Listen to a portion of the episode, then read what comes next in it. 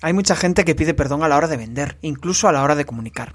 Si no pones en valor lo que dices, al final el que tienes enfrente tampoco le dará valor. De eso, de comunicación, de ventas, charlaremos con Sergi San José. Quédate que comenzamos.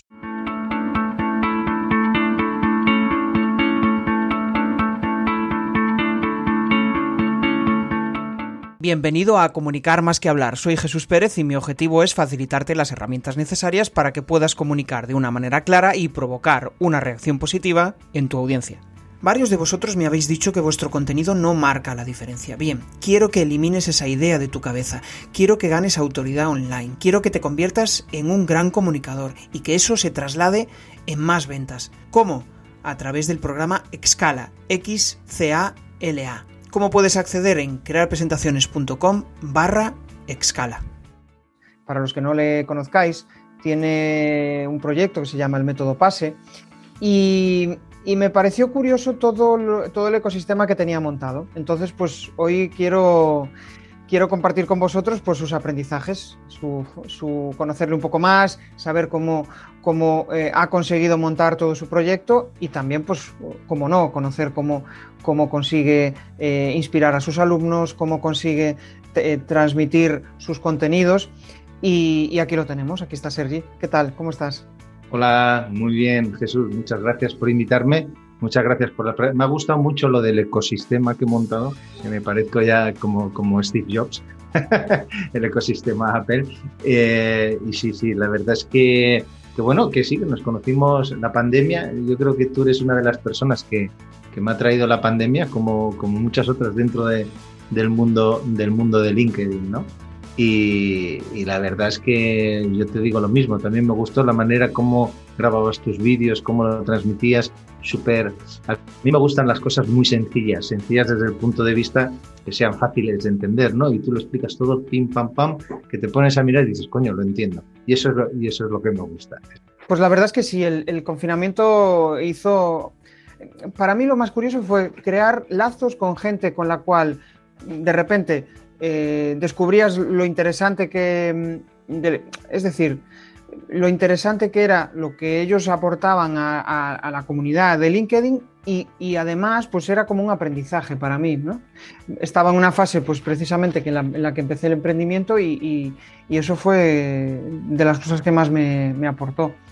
Pero hablando de ti, que al final pues tú eres el protagonista y me gustaría saber un poco, bueno, fuera de cámara me decías que trabajabas fuera de, España, ¿no? Pero aunque tuviste la opción de, teletrabajar. Pero me gustaría saber eh, qué ha sucedido para precisamente eh, Sergi ahora mismo trabaje en lo que, en lo que trabaja. ¿Qué, ha sucedido?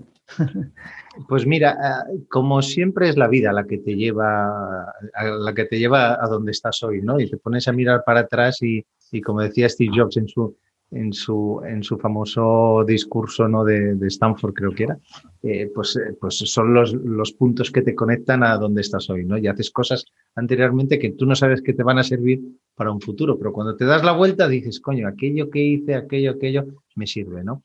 Lo importante es detectarlos y, y llevarlos a, a, tu día a día, ¿no? Pero yo estoy aquí, pues, como digo yo, por un chasquido. Y lo explico siempre así, yo estoy aquí por un chasquido. El chasquido es el chasquido que se oye cuando una rodilla se rompe, cuando el ligamento cruzado peta, ¿sabes? Es la lesión. La lesión que tuve cuando era jugador de baloncesto, como ya sabes, yo vengo del mundo del baloncesto, de ahí viene el método PASE, eh, del mundo del baloncesto, y ese chasquido que solo lo oye quien sufre la lesión. Los que están fuera normalmente no lo oye, pero el que sufre la lesión sabe enseguida que se ha roto de verdad. Y ese chasquillo que, que se te queda en la cabeza, ¿no?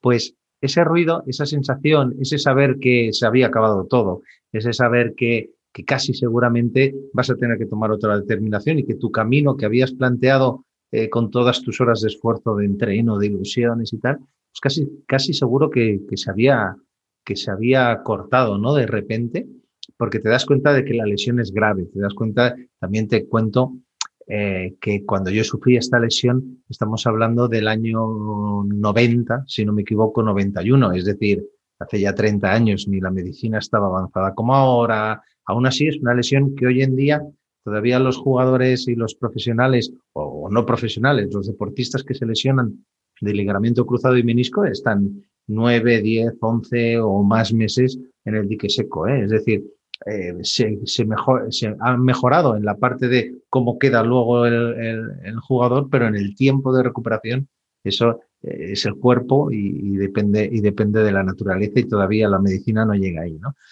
Pues, pues eso es lo que me trajo aquí. Porque claro, yo, tuve que ponerme las pilas, tuve que, después de, de asumir que tenía que cambiar de vida, de asumir que tenía que, como decimos en el básquet, pivotar, y en el emprendimiento también se dice pivotar, ¿no? que es cambiar de dirección, pues tuve que, clavar pie a suelo, pie, pierna a suelo, ¿sabes? Y cambiar de dirección. Y me decidí por el mundo de las ventas. ¿Por qué por el mundo de las ventas? Pues mira, pues, y lo sigo creyendo ahora, ¿eh? porque yo tenía lo que yo creo que es la base de las ventas, que es que me gustaba relacionarme con la gente. O sea, me gustaba la gente. A mí normalmente me gusta la gente, me gusta hablar con la gente. No soy excesivamente hablador, no soy el típico que va a un bar y se pone a hablar con todo el mundo, pero cuando encuentro a alguien interesante lo disfruto muchísimo, ¿no? Y, lo valoro mucho. Y, yo pienso que eso también es una de las bases de las, de las ventas. ¿no? Entonces, eh, yo tenía eso y, empecé a desarrollarlo. Pues, pues empecé a trabajar en tiendas de deportes, porque claro, eh, ¿qué producto mejor? ¿Cuál era el que más me gustaba? Pues el deporte, lógicamente, y luego pues el contacto con la gente y el ayudar a la gente a encontrar pues sus zapatillas ideales, sus, sus, su material deportivo ideal. ¿no? Ahí empecé en el mundo de las ventas, luego vino el boom de la telefonía, de la telefonía móvil ahí me metí en el mundo de la telefonía móvil, ya a vender puerta fría, cara a cara, eh, polígono a polígono, empresa a empresa.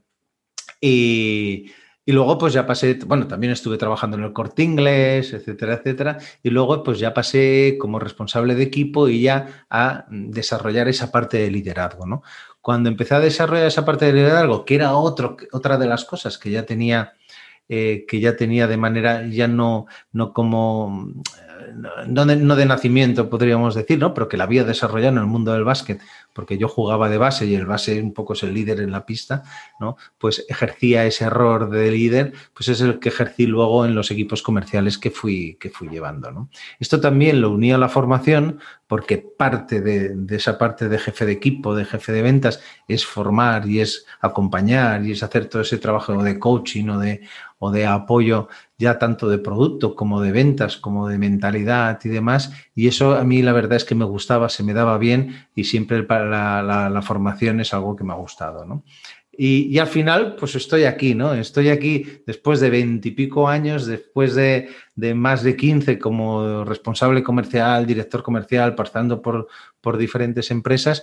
Y al final decidí que todo esto que había acumulado, todo este conocimiento, eh, pues era el momento de, hacerlo por mi cuenta y era el momento de compartirlo con, mis futuros clientes, ¿no? Era el momento ahora de, de, dedicarme otra vez a dar pases, a dar asistencias y de ahí salió el método pase, ¿eh? que no es más que una metodología de ventas para que, que los comerciales pues sean más felices vendiendo, ¿eh? resumiendo, resumiendo como, como a mí me gusta explicarlo, ¿no? Porque aquí estamos para eso, ¿eh? para, para ser felices. Pues sí, la verdad es que sí. Eh, ahora mismo estoy pensando en, en, en, esa idea de negocio, ¿no? Eh, ¿cómo, ¿cómo, conseguiste partir de esa idea de, de, bueno, ahora trabajo por cuenta ajena y realmente mmm, me espera el abismo? ¿Cómo conseguiste convertir la idea que tú tenías en tu cabeza en una realidad, en una idea de negocio? Pues mira, eh, primero teniendo la idea clara. Eh, yo creo que eso es básico. Eh, yo creo que si miramos desde el punto de vista de emprendimiento, yo que a veces he, he trabajado con, eh, he hecho mentorías con emprendedores, uno de los, de los problemas que veo es que no se focalizan. Es decir, tienen muchas ideas muy buenas, no digo que no, pueden ser muy buenas, pero muchas. Entonces, no, no se focalizan en ninguna. A veces es, es mejor tener una idea y darlo todo por ello, ¿no? Y focalizarte. Si eso no sale, pues pivotaremos y esa misma idea la podemos hacer de una manera o de otra, ¿no? El problema es cuando, cuando no nos focalizamos, ¿no? Y yo me focalicé claramente en cuál era la misión y el propósito. Yo creo que eso es otro de los problemas que tienen muchas veces los emprendedores, ¿no? Eh, evidentemente todos, eh, Jesús, todos queremos ganar dinero, ¿eh? Y todos queremos vivir eh, lo mejor posible y ganando el mayor dinero posible con lo que hacemos, ¿no? pero tienes que tener un propósito.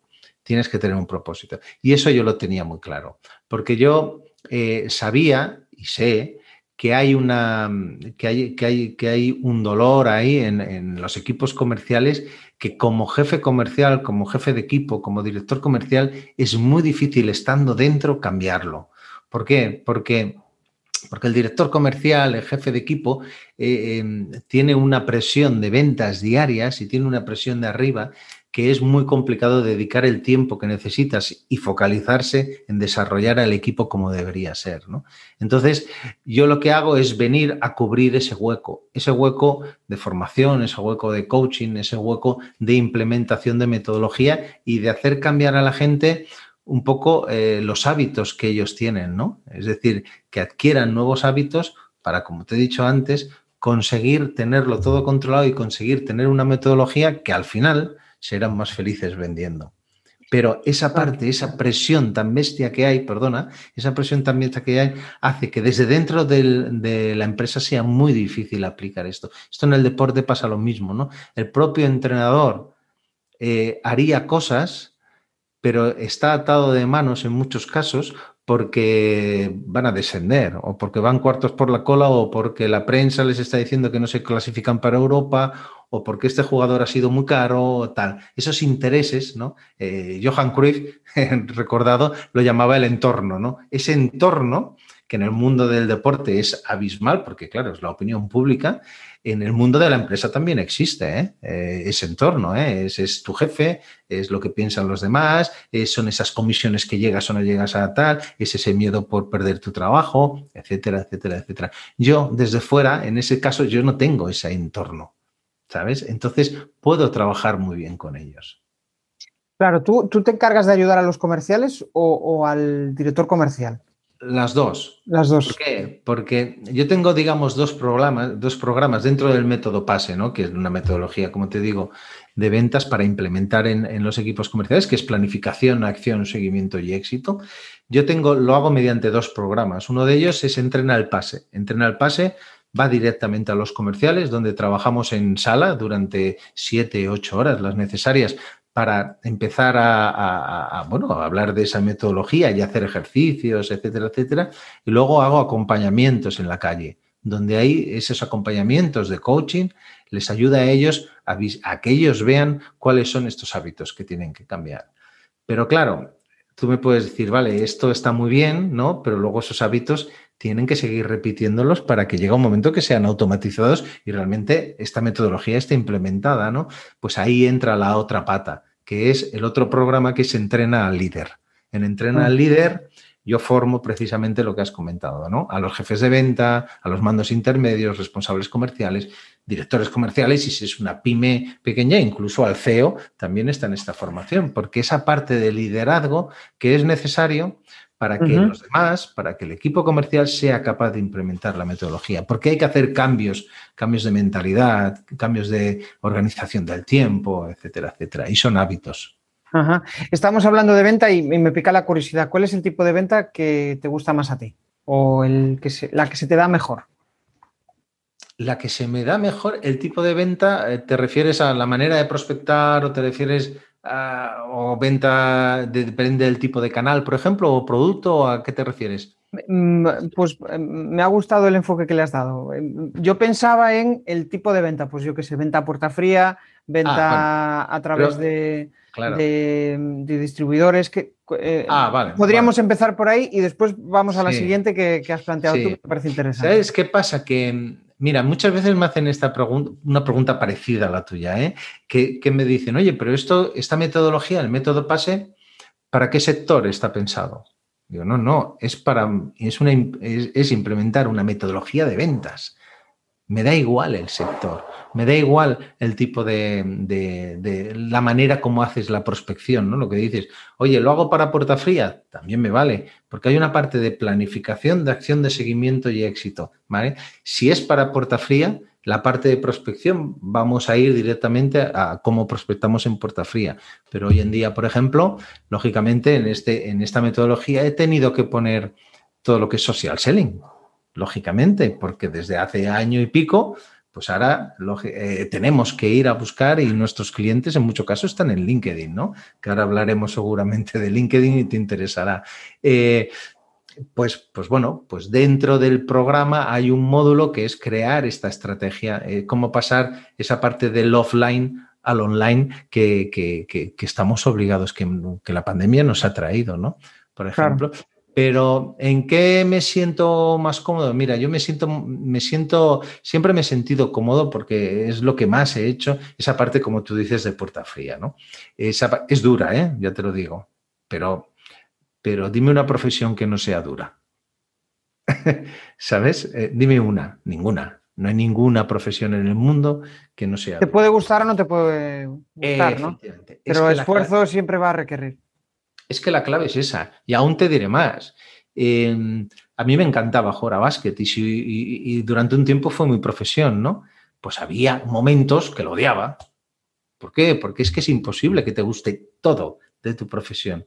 Pues la parte de ejercicio físico, joder, pues a mí me mataba, tío, porque a mí lo que me gustaba era el momento de estar en el campo y tirar a canasta y tal. Pero cuando teníamos que estar dos horas en el gimnasio machacándome, oye, pues a mí no me gustaba. Cuando teníamos que hacer fondo físico, pues no me gustaba. Es decir, en todas las profesiones vas a tener un momento que digas, coño, pues esto no me gusta, ¿no? Normalmente, eh, ¿qué, ¿qué ocurre? Que lo tenemos que hacer. El problema es cuando esa parte que no nos gusta no la hacemos.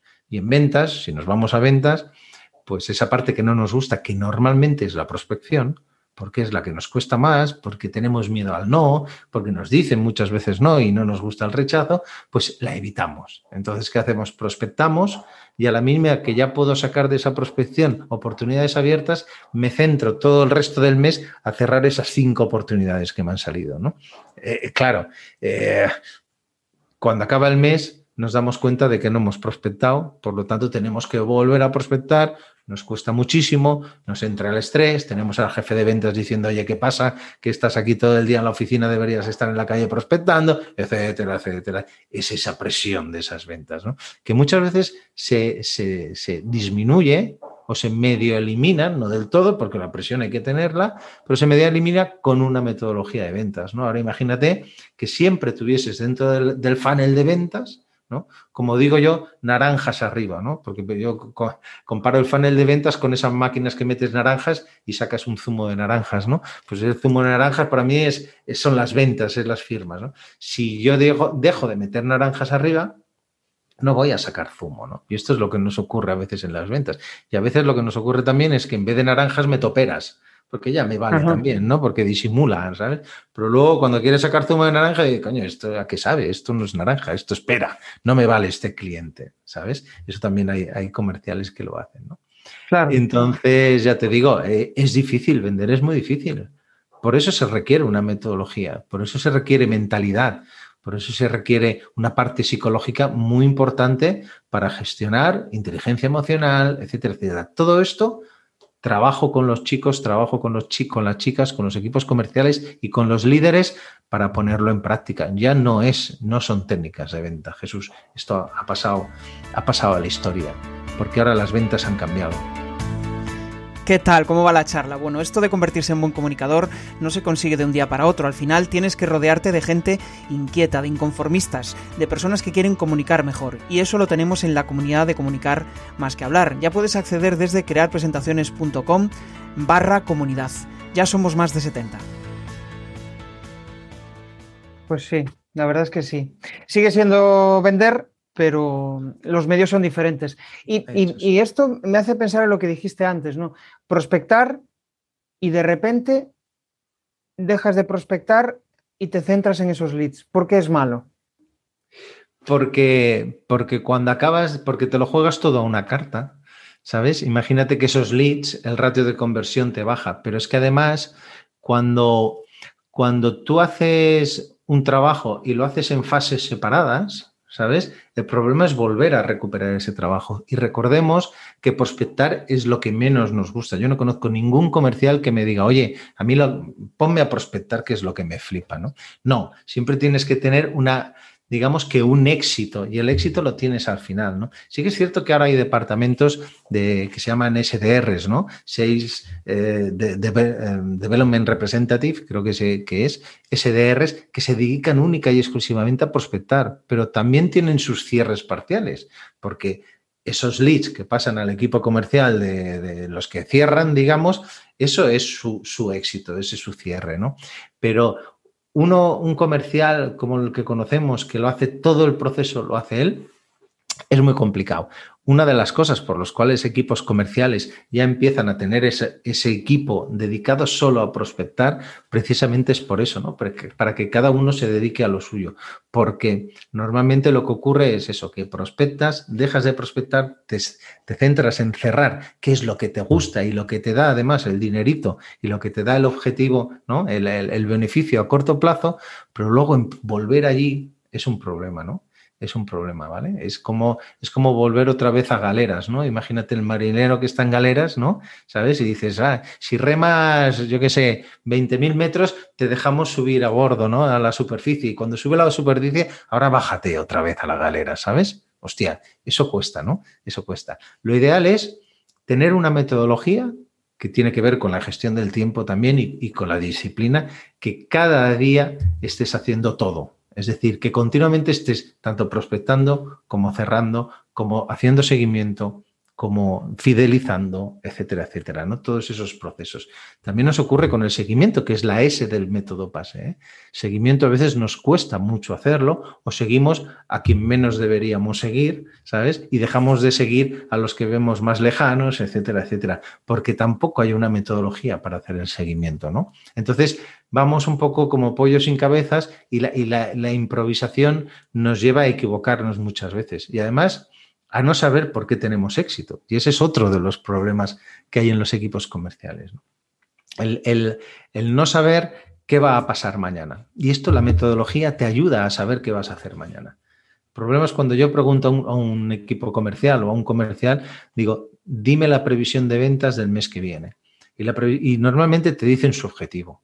Tengo que hacer pues 20 líneas de telefonía móvil, pues 20 líneas. No, no, realmente no lo saben, no tienen ni idea. ¿Por qué? Porque no saben lo que tienen que hacer para conseguir ese objetivo. ¿Sabes? Depende de la suerte, de la improvisación, del pelotazo que pillen, ¿no? Lo ideal sería llegar hasta el punto de decir, yo tengo que hacer X llamadas, esas llamadas yo consigo tanto, es, es decir, esos KPIs, tenerlos bien claros. Y luego meterlos dentro de un método que te permita saber exactamente qué es lo que tienes que hacer. Cuando tú tienes toda esta base, luego es mucho más fácil improvisar. Esa improvisación te va a llevar a, superar ese objetivo con creces, ¿no? Y ahí a disfrutar realmente, ¿sabes? Esa, es la clave. Por eso es tan importante la metodología de ventas. Como, como en todo, ¿eh, Jesús? Como en todo es importante tener un método, ¿eh? eh entra en la cocina de un restaurante, ¿eh? Vamos, pam, pam, pam, pam, pam, ¿eh? Solo con que uno se salga de su rol se fastidió, ¿sabes? Pero volvemos al, deporte, ¿no? Tú entras en un día a día de un equipo de baloncesto, también tienen una metodología de entreno. Todos los martes hacen físico, todos los miércoles hacen vídeo para ver al rival, todos los jueves hacen esto. Siempre hacen lo mismo. ¿Por qué? Porque saben que ahí es, esa es la manera de llegar al objetivo. Y si luego eh, no están llegando al objetivo, pueden cambiar cosas de la que estén haciendo porque tienen un método y pueden cambiar una cosa por otra. Imagínate si improvisan y hoy entrenamos una cosa, mañana entrenamos otra y el otro día entreno otra, ¿no? ¿Cómo sé yo si está funcionando y el por qué está funcionando o por qué no está funcionando? No lo sé, ¿sabes? Porque tampoco lo mido y ese es otro de los problemas. Qué bueno. Hablas de método y, lo que me transmite, pues es precisamente eso, ¿no? la seguridad de saber que lo que estás haciendo, que el objetivo hacia el que vas, eh, pues lo vas a poder cumplir o te vas a acercar a él. Y, al final, pues eso es lo que, lo que nos hace caminar más seguros. Eh, esto es como en toda la vida, ¿no? Un emprendimiento o en, si, si, sabes hacia dónde vas, si sabes cuál es el camino y el objetivo, pues al final todo, todo se acerca. Eh, me gustaría preguntarte, al final, pues, em, como formador en ventas, como vendedor, al final necesitas em, ejercer la comunicación. Y comunicas muy bien, entonces me gustaría saber cómo consigues cautivar, cómo consigues inspirar a tus eh, alumnos, ¿Cómo, cómo les metes esa pasión. Mira, em, yo creo que lo primero importante para comunicar siempre, yo creo que todo, todo, todo siempre empieza por ti, siempre va de dentro a fuera. Es decir, si yo no me creo lo que estoy diciendo, no lo voy a decir de manera inspiradora, no lo voy a decir, no lo voy a comunicar bien. Eso punto uno. Por lo tanto, yo eh, primero, eh, una ventaja que tengo es que me apasiona de lo que hablo. Entonces, como me apasiona de lo que hablo, eh, me brillan los ojos. Y como me brillan los ojos, yo te, traspaso la pantalla y traspaso lo que sea, ¿sabes? Entonces es mucho más fácil llegar si a ti te brillan los ojos. Entonces, mi primer consejo es habla de aquello que te apasione, ¿sabes? Yo tengo un lema que es eh, que todo, que, que, hagas las cosas que te apasionen, que hagas las cosas con pasión, porque es muy difícil que hagas mal algo que te apasiona. ¿Sabes? Seguramente lo vas a hacer bien, ¿no? Y, esto es lo mismo, ¿no? Nosotros nos dedicamos a comunicar al fin y al cabo, tú lo has dicho, ¿no? Y a transmitir información. Yo, eh, yo no invento nada, es decir, yo tengo una serie de libros, yo tengo una serie de experiencias, pero al fin y al cabo lo que hago es transmitir, eh, pues, información, ¿no? Y sobre todo yo siempre digo que no doy información, que doy transformación, porque esta es otra de las claves, ¿no? Que te quería comentar. Em, lo que tú comunicas, tiene que ayudar al otro a que se transforme. ¿Sabes? Em, ¿Y cómo lo puedes hacer para, para, que sea más persuasivo, para que sobre todo que sea más influyente, como decía, como me preguntabas? Pues yo lo que intento siempre es que la gente reflexione. Es decir, hago preguntas, eh, toco su día a día y les dejo hablar y que, y que reflexionen. Eh, si, si cuando acabo una sesión de formación eh, alguien me viene y me dice, joder, o al día siguiente, ¿no? Oye, Sergi, ¿te puedes creer que llevo eh, toda la noche dándole vueltas a eso que hablamos ayer? Hostia, me has dejado un poco más para allá que para aquí, ¿eh? Digo, bueno, esa es la intención, esa es la idea. Es decir, que empiecen a cuestionarse cosas. Porque, ¿sabes, ¿sabes qué ocurre, Jesús? Que tenemos muy poca costumbre a parar, a parar, a parar. Stop, tío. O sea, llevas 20 años vendiendo igual para, tío, para, para y reflexiona a ver qué demonios estás haciendo y qué puedes cambiar para tener mejores resultados, pero ya no desde el punto de vista de ganar más dinero, no, eh, desde el punto de vista de tú ser más feliz, no puedes seguir con este estrés. Vas a tener estrés porque tienes un trabajo estresante, pero repito, dime un trabajo que no sea estresante. Ayer estaba, mira, ayer estaba em, desayunando en el gimnasio. Eh, y, estaba con los auriculares y tal, y en la mesa de al lado estaban dos camareros del gimnasio hablando entre ellos. Y yo, pues mira, soy muy chafardero para estas cosas, pero escucho a veces sin querer lo que dicen los demás. También estaban hablando bastante alto. Y uno, y, y ¿sabéis de qué estaba? O sea, ¿sabes de qué estaban hablando? Pues del estrés que tenían en su trabajo y de las horas que hacían, y de que el jefe no sé qué, y de que el otro me ha tratado mal, y que claro, ahora con los recortes estamos haciendo más horas, y no sé qué, y con el ERTE, claro. Decirme un trabajo que no tenga estrés. Con todos mis respetos a los camareros, ¿eh? pero es el primer trabajo que se me ha ocurrido. Pero cualquier trabajo, todos tienen estrés. Coño, es normal que haya estrés. Lo que, no hay, lo que no es normal es que nos fustiguemos con ese estrés. Es decir, podemos ponernos manos a la obra para que ese estrés minimizarlo lo máximo posible. ¿no? Eh, pues eso es lo que yo intento hacer con los comerciales, ¿no? Que ellos vean, como digo yo, que se puede dar la vuelta a la tortilla, que hay otra manera de hacer las cosas, que al principio va a costar un esfuerzo, pero que el resultado final va a ser, como digo yo, la felicidad, la felicidad en tu trabajo, ¿eh? es decir, disfrutar de aquello que te gusta. Que todas esas partes, como, como te he comentado antes, ¿no? Eh, yo tengo un trabajo que es de comercial. No toda esa parte del trabajo de comercial me gusta, evidentemente, pero si yo soy capaz de poner en, en la balanza aquello que más me gusta y disfrutar de ello y valorarlo y, y potenciarlo, pues voy a ser mucho más feliz con mi trabajo. Pero claro, si no tengo un método, si no tengo unos hábitos, pues lo que pongo en la balanza es lo peor. La presión, el estrés, la prospección, todo aquello que casualmente no hago, ¿no? ¿Sabes? Mm. Entonces, em, mi intención siempre que comunico a, los, a, los, alumnos o como quieras llamarle, o a mis clientes o a mis compañeros, como les llamo yo, porque al fin y al cabo todos son compañeros, es que reflexionen, es que reflexionen y que vean que hay otra manera de hacer las cosas. Estoy pensando, sí, estoy pensando en, bueno, al final te gustan los métodos, te gusta que todo esté parametrizado y me gustaría saber cuál es tu método o, cómo sueles hacer para montar tus formaciones, para pensar en la idea de lo que quieres eh, mm. transmitir, eh, em, cómo es todo ese flujo, ¿no? De hacer la presentación y de hacer después la, exposición. Sí, mira, en las formaciones que hago, ya te digo, yo tengo estos dos programas, pero sí que es cierto, luego eh, cuando hablas con el cliente, pues al fin y al cabo acabas haciendo programas ad hoc, ¿no? Ahora estoy haciendo una, formación, una, multinacional francesa que es, eh, es para el departamento de atención al cliente. Ellos tienen un, tipo de servicio que tienen que dentro del, digamos, del viaje del cliente, dentro de la experiencia del cliente, eh, la parte postventa es súper importante. Y, esa parte de atención al cliente, que es telefónica y por mail, pues les estoy formando, ¿no? también están vendiendo, ¿eh? No, nos olvidemos, ¿eh? Todos vendemos, pero evidentemente, pues ellos no tienen que prospectar, por lo tanto ya no entra aquí tanto el método PASE, sino de entrar en otras cosas, ¿no? Pues eh, en la metodología, primero, importante es la comunicación, desde el punto de vista que mi cliente y yo estemos totalmente alineados. Si yo no entiendo a mi cliente, yo no le voy a poder ayudar a solucionar ese pues, problema que tiene, ¿no? Que a veces, en muchos casos, en mi, en mi sector, el cliente piensa que tiene unos problemas, pero ahí luego hay esa parte de consultoría, ¿sabes? De que luego el cliente, o cuando hablas con él y cuando rascas un poco más, te das cuenta de que no es solo ese problema que tiene, ese es el más visible, pero luego hay debajo de la, de, la punta del iceberg hay otras, hay otras cosas, ¿no?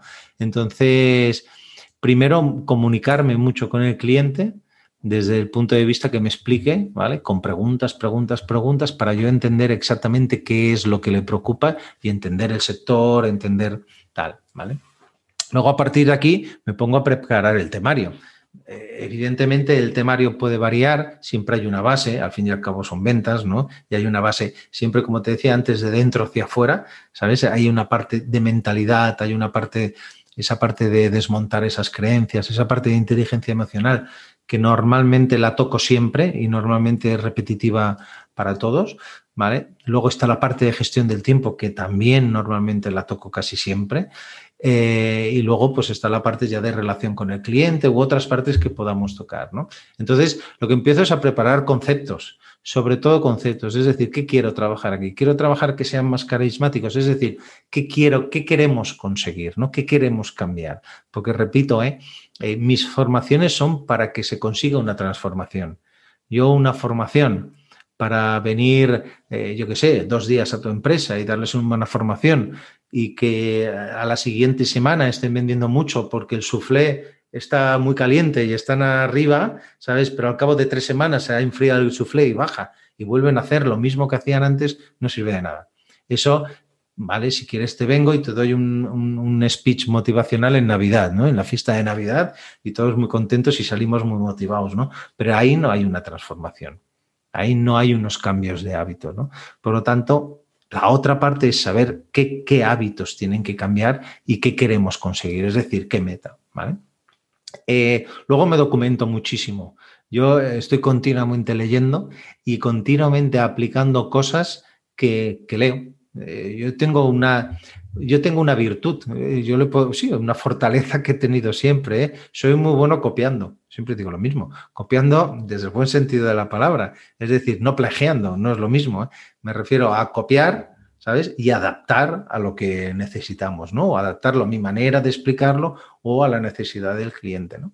Y ahí soy muy observador, es decir, aprendo cosas de ti, de ti he aprendido varias cosas, varios truquitos a la hora de las presentaciones, varias herramientas y demás, que seguro que es posible que en una formación yo esté hablando de una herramienta que no recuerde quién, pero la vi en un vídeo en un vídeo de, Jesús Pérez. Ah, pues vale, pues ya está. ¿Por qué? Porque me la apunté, me descargué el vídeo, no sé qué, no sé cuántos, y, bueno, y, estoy continuamente viendo esto. A veces una entrevista en un periódico, ¿sabes? Eh, esto es interesante. Pam, pam, pam, lo, lo escaneo, me lo subo al Google Drive, lo que sea, y la puedo utilizar mañana para, una formación. Es decir, la formación que yo daba hace seis meses no tiene, bueno, no digo que no tiene nada que ver con las que doy ahora, pero sí que hay vídeos nuevos, hay material nuevo, hay ideas nuevas, siempre, porque ya te digo, siempre estoy documentándome, estoy, estoy, podríamos decir que estudiando, ¿no? Otra de las cosas dentro del que hablamos de método, ¿no? De cómo preparo las formaciones es que yo no leo los libros eh, como si fuese una novela, los libros de ventas hablo. ¿eh? eh lo que hago es me hago resúmenes, me hago esquemas, es decir, los estudio. ¿Vale? ¿Por qué? Porque de los libros yo tres o cuatro cosas las voy a aplicar en mis formaciones.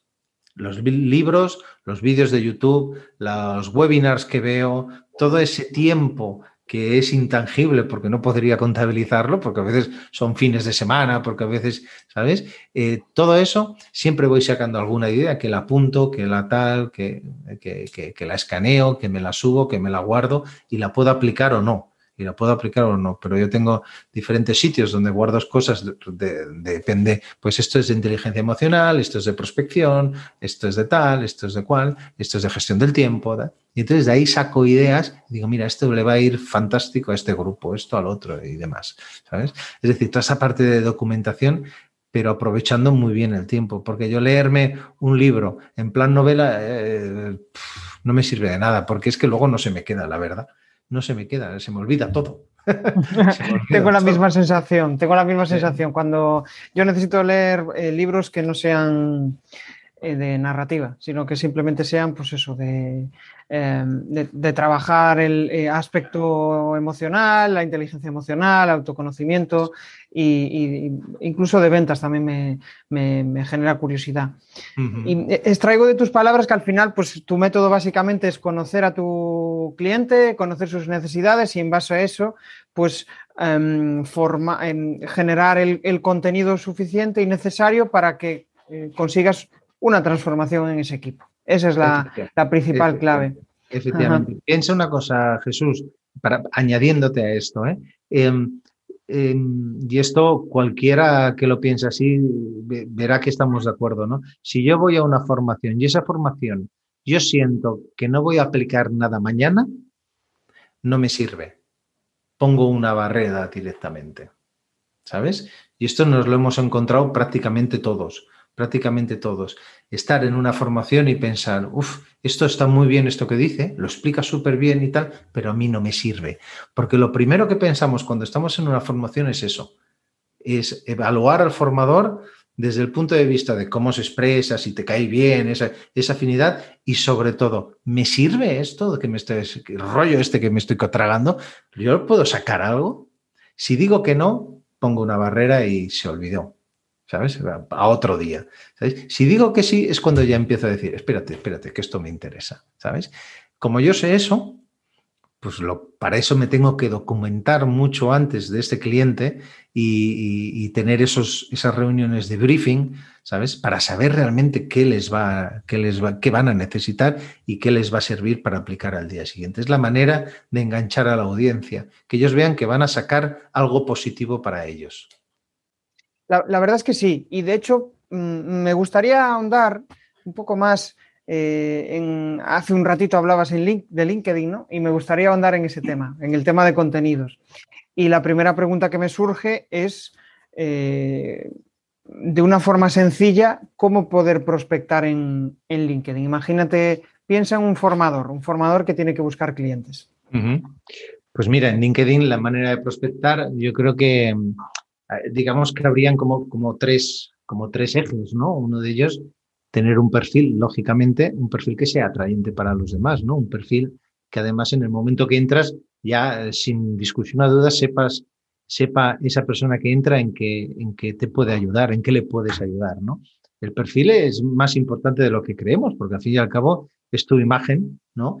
Eh, y esto es caparate, ¿verdad? Y hay gente eh, ahora ya no tanto, pero hace muchos años en retail había gente que se ganaba muy bien la vida siendo escaparatista, ¿no? Porque era la imagen de, esa, empresa, de esa tienda, para atraer gente. Yo pongo el mismo ejemplo en LinkedIn, tanto tu imagen, tu foto, como lo que pones en la marquesina de detrás o como el acerca de, ese es el escaparate de la tienda que vas a traer a la gente a ver, a entrar, a entrar a qué? A ver tus contenidos, al fin y al cabo, y a saber más de ti, ¿no?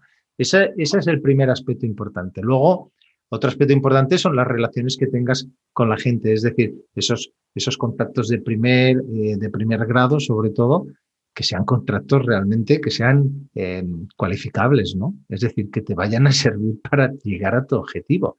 Yo tener un pescatero, con todos los respetos, pues no me interesa, ¿sabes? Entonces hay gente que tiene, eh, ya no es tanto la cantidad, sino como la calidad. Parece que si tienes más de 5.000 contactos eres la hostia de esos 5.000 contactos, seguramente se va a cumplir la ley de Pareto del 80-20, ¿no? Y realmente los buenos son el 20%, ¿no? O sea que de vez en cuando yo aconsejo incluso eh, eliminar contactos tanto en LinkedIn como en tu vida personal, mira lo que te digo, porque seguramente no te interesan, ¿no? Eh, entonces esos contactos. Y luego, la tercera palanca es la relación que tú tienes con ellos, ¿no? Y aquí pasa como en la vida personal también, es decir, como, como, como en la vida real, ¿no?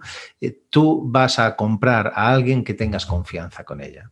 Vas a comprar a alguien en la que creas, vas a comprar a alguien que te caiga bien, vas a comprar a alguien que, que, que, que conozcas. Por lo tanto, ¿qué podemos hacer en LinkedIn para conocer a la gente? Pues para eso está precisamente todo el contenido que nosotros podemos, podemos compartir con los demás. Uno, las conversaciones que luego podemos llegar a tener con ellos, tanto por mensajes como incluso en, los comentarios que tú puedes que tú puedes comentar de las publicaciones de otros. Es decir, LinkedIn es una red social donde hacer relaciones donde el fin final seguramente en muchos casos vas a vender, pero en la mayoría de los casos no, vas ver, no va a ser vender. En la mayoría de los casos a lo mejor va a ser aprender más y te va a ayudar a enriquecerte a ti tanto como persona como profesional, ¿no? A veces pensamos que LinkedIn es o para encontrar trabajo o para vender. Y yo digo, ojo, eh, si te lo tomas así, solo vas a ver ese objetivo.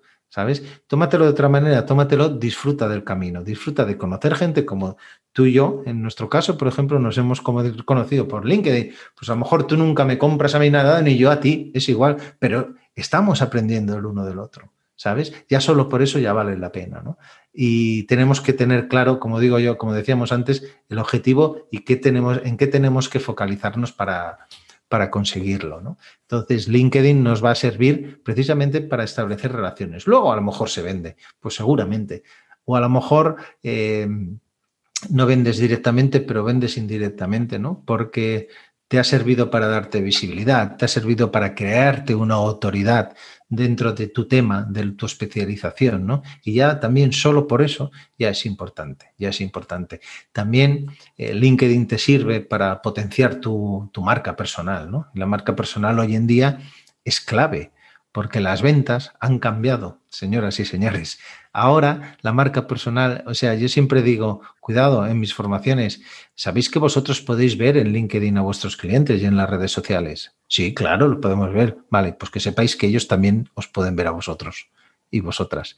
Por lo tanto, tenéis que tener la casa impecable, porque en cualquier momento os viene visita, ¿no? Pues esto, esto, esto es así, ¿no? Esto es así. Que bueno, al final mm, LinkedIn no deja de ser tu, casa y tienes que tenerla amuebladita, lo que tú, dices, ¿no? Tener eh, tu perfil mm, bien puesto, mm, tener tu llamada a la acción clara, saber cuál es tu propósito, con qué tipo de gente quieres conectar y a quién quieres aportar. Y si tuvieras que decirnos en cuatro sencillos pasos cómo captar clientes a puerta fría en LinkedIn, bueno, repito, ¿eh? Eh, o, no existe la puerta fría en LinkedIn? Claro, es que no, no, em, la puerta fría existe, pero yo no la recomiendo en LinkedIn. Porque eh, recomiendo más la puerta templada. Es decir, LinkedIn nos da la posibilidad de hacer puerta templada, ¿sabes? Y ahora mismo la puerta fría de polígono, ¿sabes? Que parece que se ha parado con la pandemia, pero va a volver, seguramente ya está volviendo. Lo que pasa es que cuesta, evidentemente, entrar en una empresa. La puerta caliente, perdón, fría de polígono, también hay que hacerla templada. Cuando, cuando digo la puerta templada me refiero a que no es lo mismo que yo entre diciendo, hola Jesús, soy Sergi San José, método PASE, me dedico a no sé qué, no sé cuánto, te puedo ayudar en no sé qué, que tú lo primero que vas a hacer es delete, delete, ¿no? o como mínimo ignorar, ¿vale? Que entrar diciendo, oye Jesús, eh, te contacto porque he visto tu, último post, tu último vídeo y me parece súper interesante aquello que has dicho de tal, tal, tal, tal. Y además conozco mucho a no sé quién, no sé cuántos que me ha hablado muy bien de ti porque estuvo contigo en la convención de no sé qué, no sé cuántos. Hostia, vaya diferencia, ¿no? ¿Sabes? Vaya pues diferencia. Pues, esto es lo mismo que en la vida real. Esto es lo mismo. Si yo, eh, si yo entro a un bar y veo una chica que me gusta en la barra, un bar, os acordáis, ¿no? Los bares y las discotecas, ¿no? Lo que eran. Pues, y veo una chica que me gusta en la barra, no es lo mismo entrar a puerta fría, ¿sabes? Que diciendo, oye, tú eres la amiga de Manolita e ibas al colegio tal y tal, tal, tal, buscando esos puntos en común, porque estás rompiendo ese hielo, ¿no? ¿Vale? Pues esto es exactamente lo mismo. Es decir, esa puerta fría tenemos que hacer puerta templada. Y en LinkedIn tenemos muchas posibilidades. Lo que pasa es que eh, bueno, necesitamos eh, organizar el tiempo. Y LinkedIn requiere tiempo, pero ojo, requiere tiempo como cualquier método de prospección, porque para vender requiere tiempo y muchas veces pues no tenemos esa paciencia que hay que tener, ¿no? El aquí te pillo, aquí te mato no funciona ni en LinkedIn ni en la vida, ni en la vida real, ¿vale? Es decir, ¿eh? confianza, confianza y confianza. Muchas veces perdemos ventas y preguntamos, ¿pero qué ha pasado? ¿Qué ha pasado? ¿Qué ha pasado? Y yo sabes que le digo que no se fía de ti. Pero bueno, ¿por qué no se fía de mí? Coño, porque es que no te conoce. Si es que te acaba de conocer. ¿Me entiendes? ¿Qué esperas? ¿Qué esperas? Esto es como una pareja, hay que conquistarla poco a poco. Claro, claro. si vas muy rápido. Efectivamente, claro, no se fía de mí. ¿Cómo me voy a venir a tu casa si acabamos de conocernos hace 10 minutos, tío? ¿Sabes? Vamos a tomar un café, nos hablamos, miramos qué tenemos en común, qué gente conocida tenemos en común, charlamos, eh, que nos conozcamos, cuál es tu propósito, cuál es el mío, qué nos gusta hacer, tal, tal, tal, tal, tal, y luego ya vendré a tu casa. Pues esto es exactamente, exactamente lo mismo. Lo mismo, lo mismo. Tal cual. Y yo todo lo que veo, el hilo conductor que veo en todo eso es conversación, ¿no? Conversación, conversación y conversación. Y de ahí, pues puede salir la venta. ¿Qué crees que aporta el contenido a nivel de conversación? Bueno, el contenido aporta muchísimo porque el contenido eh, depende del contenido que pongas. ¿eh? Mira, hablas de conversación, hablas de relaciones, no hemos hablado, hemos hablado de crear esa confianza, ¿no? Y yo creo que hay una base, una clave, y la clave es siempre poner el foco en la otra persona. En el momento que tú pones el foco en ti, la otra persona se queda oscura, y si se queda oscura, pasa de ti. Entonces, tanto en el contenido como en las conversaciones, como en cualquier contacto que tengas en LinkedIn y en la vida real, tienes que hablar de esa persona. Tienes que poner el foco en ella, porque eso nos gusta a todos. No hay cosa que no nos guste más a las personas que sentirnos importantes. Y si viene alguien y me hace sentir importante de, de verdad, oye, pues yo le dejo que entre en mi casa, ¿sabes? Pues yo te decía antes que esa puerta templada muchas veces se puede hacer eh, haciendo un comentario sobre un post que tú hayas hecho. Oye, me encanta lo que has dicho, me veo súper identificado con esto, tal, tal, tal, tal, tal, tal, tal, porque casualmente yo también me dedico a esto. Oye, estamos en contacto, ¡pam! Y ahí lo dejas. Eso es imposible que le caigas mal a alguien. Enseguida va a ver quién es esa persona que estamos tan identificados, ¿no? Entonces, es eso que es poner el foco en el otro y hacer importante el otro es básico para entablar confianza. Y otra cosa que es importante para entablar confianza es... Em, se me ha ido de la cabeza. se, me, ha ido de la cabeza. Después lo retomamos. Seguro, seguro que en cuanto empecemos a hablar. Se, me ha ido, se me ha ido, lo tenía, lo tenía claro, era, era esto. Bueno, es igual. Estaba estoy pensando en todo lo que. Estoy pensando en todo lo que me dices, ¿no? Y al final es como que eh, tenemos que llevarnos bien con nuestro cliente, tiene que caernos bien. ¿Es fundamental o no? ¿O puede haber relaciones en las que no haya esa empatía? Mira, em, ¿te acuerdas que, te he dicho por qué me dediqué a las ventas? Porque me gustaba la gente, ¿no? ¿Sabes? Pues es que eso es una clave. O sea, tú no puedes dedicarte a las ventas si odias a la gente. Tú no puedes ser líder si odias a la gente o si no te gusta la gente. Te tiene que gustar la gente. Tendrás más afinidad con unos o con otros. ¿Tendrás clientes pesados? Los tendrás, evidentemente. Eh, ¿Tendrás clientes horribles? ¿Tendrás gente que que te tratará mal? Sí. Porque la vida es así. Si es que vender al fin y al cabo también eh, está dentro de la vida, ¿no? Y no podemos pretender gustar a todos, no podemos pretender que todo el mundo nos trate maravillosamente, evidentemente hasta unos límites, pero la ventaja, la ventaja, porque a veces pensamos que esto no puede ser así, pero la ventaja es, uno, que el cliente no siempre tiene la razón, eso uno, ¿vale? Eso uno. Y dos, que yo decido con quién trabajo. Cuando tú eres un profesional, tú decides quién es tu cliente no al revés. Por lo tanto, tú decides si quieres trabajar con gente que realmente te va a aportar y a gente a la que se va a dejar ayudar. Me, explico, ¿no? Eso, sería, eso sería lo máximo, ¿no? Imagínate, ¿no? Poder decir, pues mira, yo es que yo creo que no voy a poder ayudarte. ¿Por qué? ¿Por qué no vas a poderme ayudar? Porque, bueno, pues porque no, es que no vamos en el mismo, en el mismo sentido, ¿no? Te puedo recomendar otra persona. Esto en el mundo de la medicina a veces pasa, ¿no? O, en derecho, ¿no? Un abogado que dice, lo siento, yo es que a ti no te puedo defender. Te puedo recomendar otro abogado, pero yo tengo unos temas de conciencia que no puedo defender un caso como el tuyo. No pasa nada. ¿Y por qué nosotros pues como comerciales no lo podemos tener, no? Es decir, tú puedes escoger. Esa es la ventaja, somos libres. Lo que pasa es que a veces no, tenemos esa presión que pillamos al primer cliente que pasa, ¿no? Y luego, claro, odiar nuestro trabajo, ¿no? Pero es que, claro, es que no le tendrías que haber. Eso es pan para hoy, hambre para mañana, ¿no? Claro, es que ahí eso me hace pensar en hasta qué punto podemos atraer a, clientes que, valoren nuestro trabajo, ¿no? ¿Y cómo podemos hacer eso? Bueno, primero dándote valor a ti mismo. Ahí, viene otro debate, ¿no? El valor y el precio, ¿no? Es decir, si yo empiezo a bajar precio, precio, precio, precio, ¿sabes? Yo mismo me estoy depreciando. Y si me estoy depreciando, estoy diciendo que no soy nada diferente a los demás, ¿no?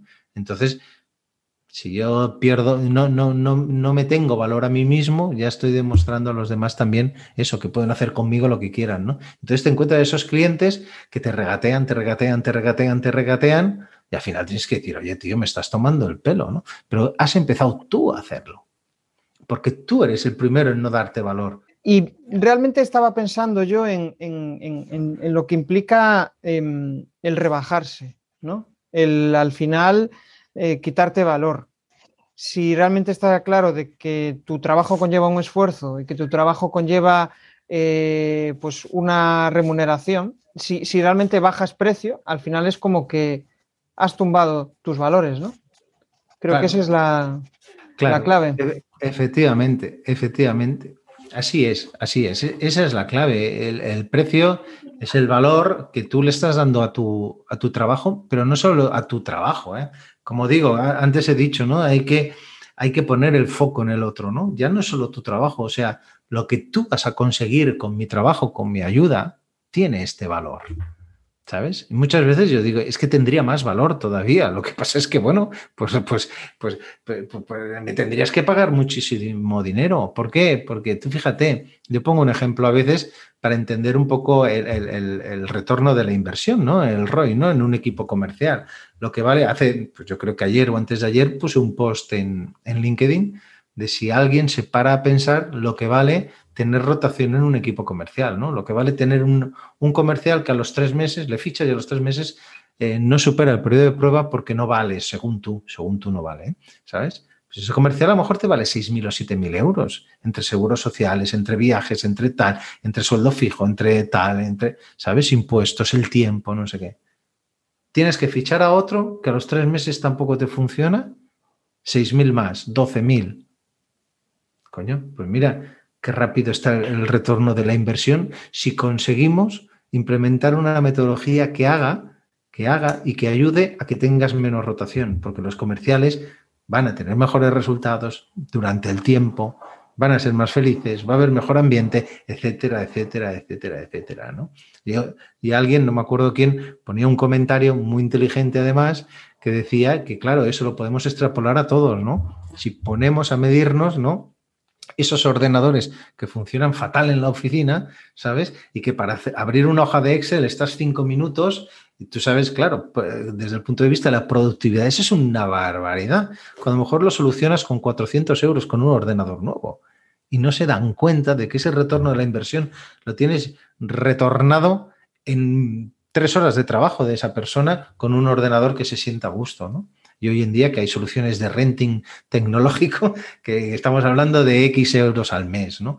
O sea, bueno, pues eso es una, es parte del liderazgo también, de tener esa visión de, de saber lo que es la inversión y lo que es el gasto, ¿no? Y una inversión, si es para mejorar, siempre es una inversión, siempre es una inversión. Pues la verdad es que sí. Y bueno, estamos hablando de LinkedIn y no puedo evitar preguntarte em, cómo, cuál es el contenido que mejor te funciona, cuál es el contenido que, a ti te da mejor resultado, si es que lo tienes medido. Sí, sí, sí, sí, porque LinkedIn además permite medirlo, por lo tanto, eh, normalmente el, contenido que mejor me ha funcionado, eh, primero, es aquel contenido que la llamada a la opción eh, se consigue el resultado de que la gente pues, conteste, haga comentarios, se cree un debate, ¿no?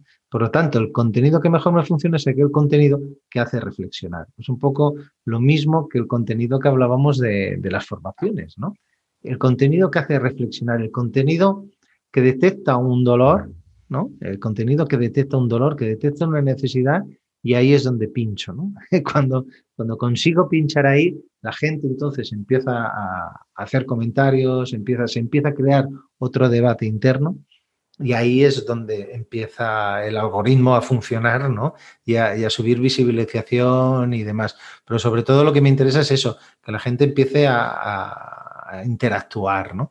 Y para interactuar, pues lógicamente tienes que ya hacer una llamada de acción, unas preguntas abiertas y tal, pero de algo que vaya directamente a un dolor que pueda tener tu público objetivo. ¿no? En este caso, a mí funcionó muy bien, por ejemplo, uno que puse hace un tiempo que hablaba de la cantidad de kilómetros que hacen los comerciales ¿sabes? Para ir a visitar a sus clientes y demás, ¿no? Y ponía, tú que eres comercial o eres taxista, ¿no? Entonces, claro, la gente, como, eso es un dolor, porque, porque está claro, ¿no? Se pierde muchísimo dinero, se gasta mucho tiempo porque las zonas no están correctamente adecuadas, ¿no? Y estás haciendo muchísimos eh, comerciales que hacían 50.000 kilómetros al mes, 40.000 kilómetros al mes, o sea, barbaridades, ¿no? Que lo, que lo llevas a tiempo y es una barbaridad, ¿no? O aquel, ahí poníamos pues aquel eh, director comercial que un KPI para medir la, rentabilidad, no la rentabilidad, si era un buen trabajador o no, era la cantidad de kilómetros que hacía. Si hacía mucho, significa que trabajaba mucho, ¿no? O sea, no tiene ningún tipo de sentido, ¿no? ¿Sabes? Es, es, estar desenfocado, ¿no? Bueno, pues este triunfó mucho porque la gente se sintió muy, muy, bueno, porque lo habían pasado en sus propias carnes los comerciales, ¿no? Y entonces, pues, pues hubo... Se, creó, se creó debate y la gente explicaba su opinión, ¿no? Y estos son los que han funcionado. A veces eh, los más cortitos, ¿sabes? Y los más directos al grano. El tema del vídeo también le gusta a la gente, sobre todo porque te, te, desvirtualizan y te puedes expresar tal, ven tu entorno y al fin y al cabo ya, pues este entorno mío ya queda en la marca personal, ¿no? Y entonces la gente ya ve eh, los libros, ve aquí Darth Vader, ve, ¿sabes? La pelota de básquet, no sé qué, y ya, ¡pam!, ese Sergi, ¿no? Eh, entonces, o, los vídeos que tú grabas, ¿no? Con el Loom o no sé qué aplicación utilizas, ¿no? ¿Sabes? Pues son muy tuyos, ¿no? También dices, mira, ahí está ahí Jesús con, una herramienta que nos, que nos regala, ¿no? Bueno, pues eso, esos vídeos a mí también me han funcionado, también me han funcionado. Qué bueno, Sergi. Esto, em, al final, em, el tema del dolor es, complejo, ¿no? Y me hace pensar en, un aspecto. Es como que... Em, no sabe, no, sé si te pasa a ti, pero no sé hasta qué punto tocar el dolor y porque a veces no funciona. ¿Qué quiero decir? Que igual nos hemos pasado, nos hemos pasado de frenada, ¿no? A veces el dolor tiene que ir acompañado de una, de una solución. ¿Qué opinas de esto? Sí, sí, porque ¿sabes qué ocurre? Que, que a ver cómo lo explico para que, para que se pueda entender. Eh, si vamos a las ventas, ¿vale? Eh, a la gente nos encanta comprar, nos flipa comprar, pero no nos gusta nada que nos vendan. ¿Vale? Entonces, tenemos que partir desde ahí. A la gente nos gusta argumentar, nos flipa argumentar, nos flipa tomar decisiones desde el punto de vista emocional y luego eh, ponerle la razón para racionalizar esa decisión. Pero no nos gusta nada que alguien nos diga lo que tenemos que hacer. Eso es muy humano, ¿eh? Eso somos así. Basta que, basta que me lo dices para no hacerlo. Ahora, tengo yo, claro, tengo yo que llegar a la conclusión, ¿no? Y ahí es donde nuestro contenido tiene que tocar el dolor sin que nadie se sienta aludido. ¿Sí? ¿Vale? Y, esa es la clave también ese del es el reto. Ese es el, Exacto. y sabes, exacto, ese es el reto. Y una de las técnicas es, una, el storytelling. Es decir, contando historias sin acusar a nadie con el dedo, pero que alguien diga, mierda, este soy yo. ¿Sabes? Este director comercial soy yo. Hostia, ¿qué está pasando aquí? ¿Vale? Pero yo no te he dicho nada, yo lo he dejado ahí y piensa en ello. El storytelling funciona muy bien para eso.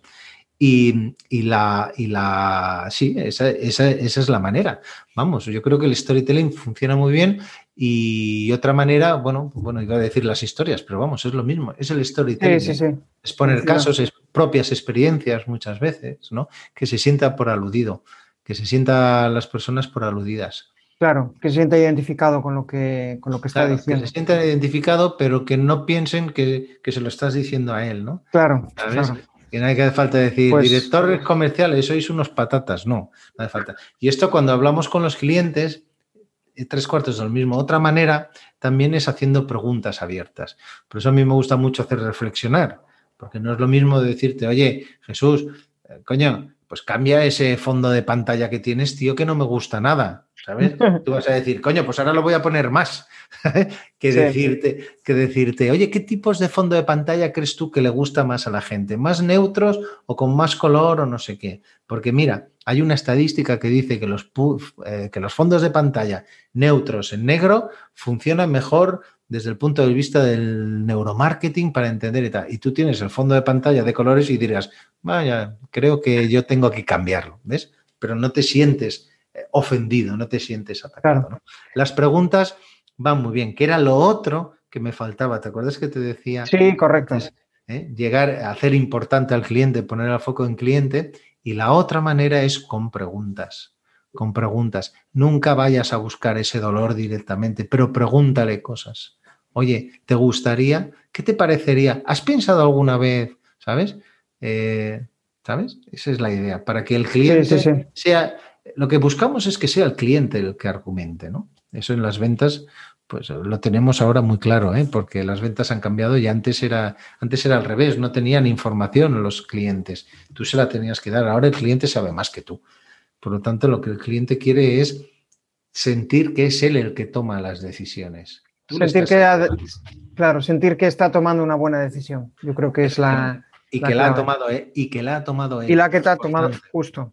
Que y después también que tenga un argumento que tenga un buen argumento para justificar esa venta, porque normalmente eh, seguramente habrá una emoción ahí en esa compra, pero hay que racionalizarlo, entonces hay que ayudarle a racionalizarlo. Qué bueno.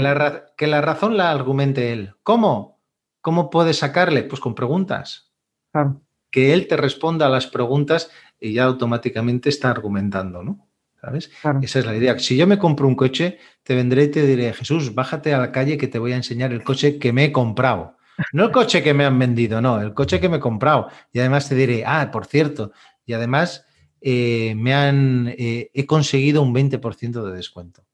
que se lo dan a todos, que se lo dan a todos, ¿eh? Lo he conseguido yo, solo yo, ¿sabes? Bueno, somos así, las personas somos así. Es muy importante conocer a las personas. Por eso, dentro del método PASE, dentro de la planificación, hay una parte muy importante que es conocer a tu cliente, pero no desde el punto de vista de, qué tipo de cliente es, sino qué piensa tu cliente. Toda esta parte de, pues, llamarle neuroventas, psicología, digamos, o comportamiento, comportamiento del consumidor, que a mí me parece, me parece increíble ese apartado. Bueno, ya llevamos un buen rato charlando y ya estamos llegando al fin, Sergi. La verdad es que, bueno, yo seguiría charlando. yo también, yo también. Es, un aprendizaje interesante y, el tema de ventas, pues al final para cualquier profesional, para cualquier formador que, esté pues em, ligado al mundo de la comunicación, ligado al mundo de obtener clientes, pues es, fundamental, ¿no? Y un poco de inspiración no viene, no viene mal. Ya para finalizar, me gustaría saber em, eh, ¿cuáles son esas herramientas que, te facilitan la vida en tu día a día? Pues no lo sé, a nivel de mailing o en productividad. mira, ¿Qué, herramientas te, resultan útiles? Mira, hay una herramienta que, que, que, yo la descubrí hace unos meses y me parece alucinante. ¿Te, acuerdas que te he comentado antes que yo soy muy observador y leo mucho y entonces me cojo esta web y me la guardo, me cojo esto y me la guardo? Hay una herramienta que se llama Pocket, que seguramente ah, la conoces. Y Pocket me parece fantástica porque ahí te lo puedes guardar todo, le pones etiquetas, ¿sabes? Y yo tengo muchísimas cosas puestas aquí, hasta, pues mira, te, leo algunos, la tengo abierta ahora eh, porque la tengo continuamente. Tengo eh, resiliencia, puerta fría, tengo eh, etiquetas de comunicación. Como notas, ¿no? Notas personales o notas, bueno, Pero ahí puedes meter todo, es decir, tú estás viendo una web ¿sabes? Y la das a compartir y la compartes en Pocket. Y cuando la compartes, ah, puedes ponerle una etiqueta y decir, mira, esto habla pues de psicología. ¡Pam!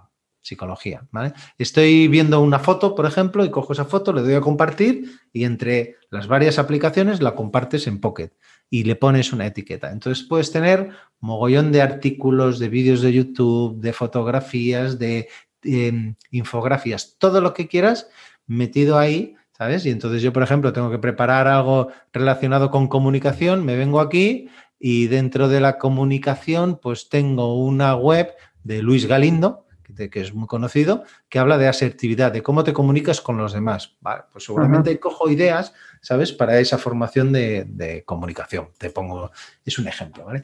Para mí me parece fantástica esta, esta aplicación. Luego, desde el punto de vista de correo, utilizo Spark, que me es ah. muy cómoda también. Bueno, yo utilizo el entorno Mac, entonces yo, no sé si Spark, yo creo que todas están para todos hoy en día.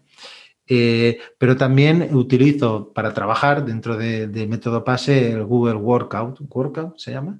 Bueno, lo que era el G Suite antes. Ah, el, sí. Em, el, entorno Google. sí, sí, el, Google Drive. No, digamos. Workstation. workspace, Workspace. Workspace, ¿vale? Es Google Drive, es el mail, es, todo lo relacionado con el entorno Google, que la verdad está, me, parece muy cómodo y demás. Utilizo para el tema de las tareas y proyectos Trello, Trello, Trello o Trello, no sé cómo se pronuncia, cada uno lo pronuncia como quiera, ¿no? Entonces, como trabajo, trabajo con diferentes, pues con los clientes muchas veces, mm, utilizamos Trello, utilizamos Google Drive para, para compartir documentación, etcétera, etcétera. Y como CRM utilizo HubSpot. Lo utilizo yo. Yo soy autónomo, ¿eh? tampoco tengo aquí una, una empresa detrás de 40 trabajadores y a mí la verdad HubSpot me funciona fantásticamente. Además, lo integro directamente con, con Google G Suite, vamos, entonces puedo hacer seguimiento de los mails, que eso es fantástico, me parece fantástico, ¿sabes? Y puedo, eh, y está integrado totalmente con la plataforma de Google, entonces me es muy cómodo.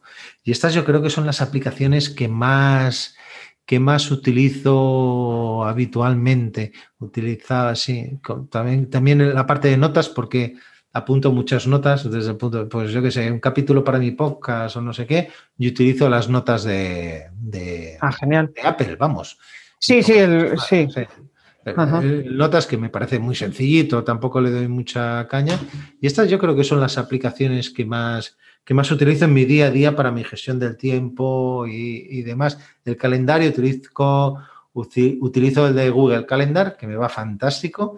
Y además ahí también puedo organizar tareas y demás. Y me parece y súper integrado con todo, con todos mis dispositivos y funciona con Mac, fantástico. O sea que Genial. Bueno, pues al final em, lo que me parece interesante de todo esto es poder conocer un poco tu día a día, ¿no? Y ya hemos conocido de dónde vienes, hacia dónde vas, a quién aportas valor, cómo comunicas, cómo eh, son tus formaciones. Eh, bueno, pues ya hemos, hemos obtenido muchos aprendizajes y, quería ya para despedirnos que le enviaras un mensaje a la audiencia y, y para ello pues quiero que pienses en una persona que está empezando ahora a, generar contenidos, que está empezando a, hacer formaciones online. Ya tiene un cierto bagaje en el offline, pero se encuentra un poco perdido en el online. ¿Y qué, primer paso le recomendarías para empezar a dar una, formación online? Bueno, eh, a ver, yo te puedo decir más de un paso, ¿eh? porque uno solo se me queda corto. Piensa en uno, el más importante para... Uno, para, el más importante, pierde el miedo. O sea, o sea, quita, mira, hablando mal, Jesús, déjate de hostias y ponte a hacerlo. Te lo digo en serio. Qué bueno, pasa la acción. Claro, pasa la acción. Es que la primera vez que me puse delante de un vídeo, tío, me quería morir. Porque tú te ves ahí y dices, ¿este tío quién es? ¿No? Y esa voz, y está gordo, y todo. O sea, es un desastre todo. Pero, va, lánzalo. Y luego te das cuenta que nadie te dice nada. Se queda la gente con lo que transmites, con tu contenido y sobre todo lo que hemos hablado, con tu pasión.